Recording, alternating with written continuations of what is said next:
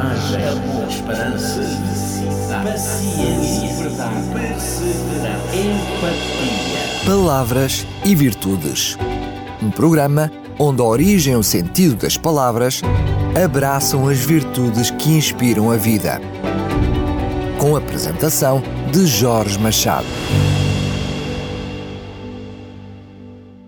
Olá, estimado ouvinte, está na companhia do Rádio Clube de Sintra. É com prazer que o cumprimento, desejando-lhe uma boa audição. Voltamos ao mundo das palavras. Está no ar mais uma edição de Palavras e Virtudes. Vamos pensar e falar acerca de empatia. É essa palavra e essa virtude que hoje lhe trago. A empatia tem origem na língua grega, empateia, e tem como raiz a palavra pathos, cujo significado é sentimento ou emoção. Assim, a definição mais simples leva-nos a pensar no atributo de alguém que é capaz de sentir o mesmo que outra pessoa caso estivesse na situação e nas circunstâncias experimentadas por ela. É tentar compreender sentimentos e emoções, procurando experimentar o que o outro sente. No sentido mais lato da palavra, não é sentir pelo outro, mas sentir com o outro. É como vulgarmente se diz, calçar os sapatos do outro. A empatia é uma espécie de radar pessoal que interpreta e sente as emoções dos outros e consegue adaptar o nosso modo emocional ao modo emocional do outro, fazendo com que se sinta compreendido e aceite. Muitas pessoas confundem empatia com simpatia. A simpatia eh, define a forma como tratamos as outras pessoas, está muito ligada ao ser amável ou ser cortês, agindo com naturalidade. Já a empatia eh, representa a capacidade de entender como a outra pessoa se sente sem julgá-la ou prejudicá-la. Empatia não significa em nenhum momento sentir pena de alguém ou simplesmente uma atitude de caridade. Empatia não é nada disso. Empatia é colocar-se no lugar do outro e avaliar as consequências das suas ações perante aquela vida e a sua própria vida. Ellen Adams Keller uma famosa escritora, conferencista e ativista social norte-americana, foi a primeira pessoa surdo-cega da história a conseguir uma graduação superior. Foi ela quem afirmou: Quando tu puderes aliviar a dor de alguém, a vida não é em vão. Ellen, com apenas, com apenas 19 meses de idade, foi subitamente acossada por uma doença que a deixou totalmente cega e surda. Mas uma professora admirável, conhecida como Helen Sullivan, ensinou Helen a ler e a escrever em braille. Anne Sullivan conhecia muito bem a frustração de alguém que luta com uma deficiência física, pois ela mesma era quase cega. Anne conseguiu desenvolver pacientemente uh, o método de se comunicar com Ellen. Inspirada pela empatia de sua professora, Ellen mais tarde dedicou toda a sua vida a ajudar cegos e surdos e assim conseguiu também minimizar a sua própria deficiência. Este é um dos vários exemplos que comprovam que com uma postura empática é mais fácil criar elos emocionais com os outros de forma a contribuir para fortalecer relacionamentos, melhorando a convivência e contribuindo também para uma vida produtiva e aprazível.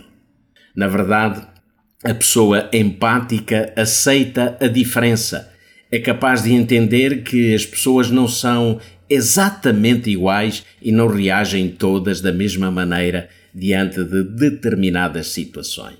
Neste mundo onde o egoísmo é bem visível, é fácil passar ao lado da dor que afeta o outro e fechar a porta da empatia.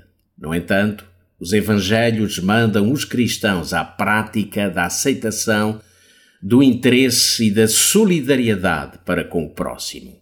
O próprio Jesus Cristo, quando se referiu aos mais elevados valores da moral, disse: Amarás ao teu próximo como a ti mesmo.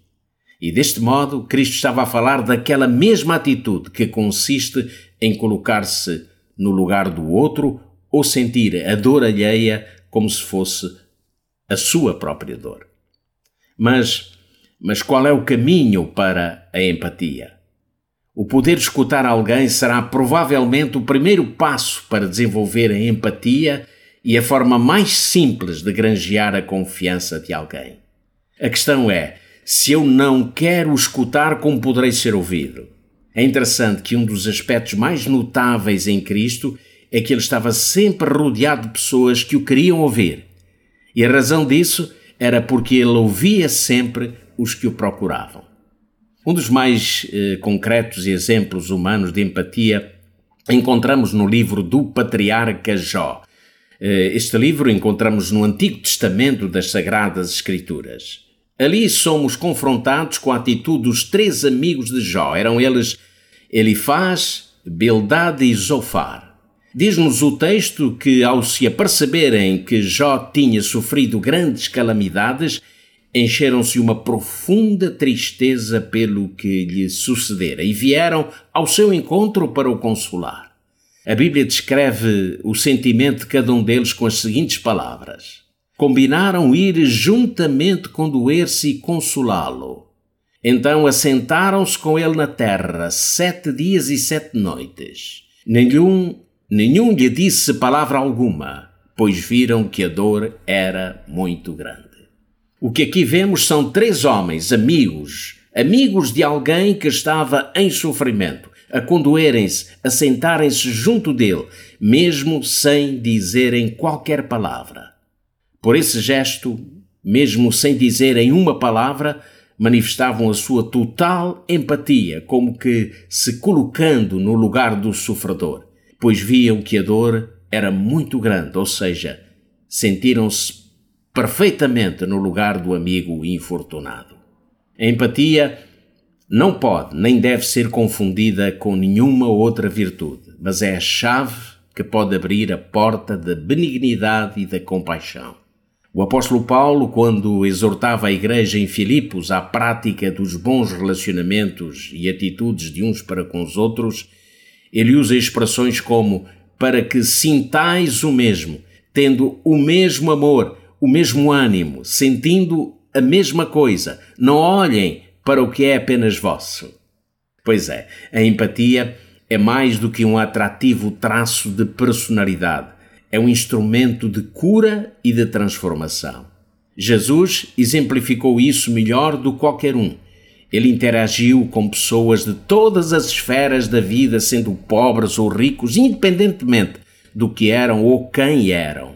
Jesus mudou a vida deles, porque primeiramente compreendeu a vida de cada um deles. Todos, todos somos chamados a viver de forma inteligente, com sentimentos e atos que nos liguem uns aos outros, tornando-nos mais empáticos e deste modo também mais felizes e socialmente também mais integrados. E é assim, estimado ouvinte, com estas palavras e com esta virtude preciosa, a empatia, que fico por aqui hoje. Continuo na companhia do Rádio Clube de Sintra. Para si, estimado ouvinte, um forte abraço. Até breve. Coragem, esperança,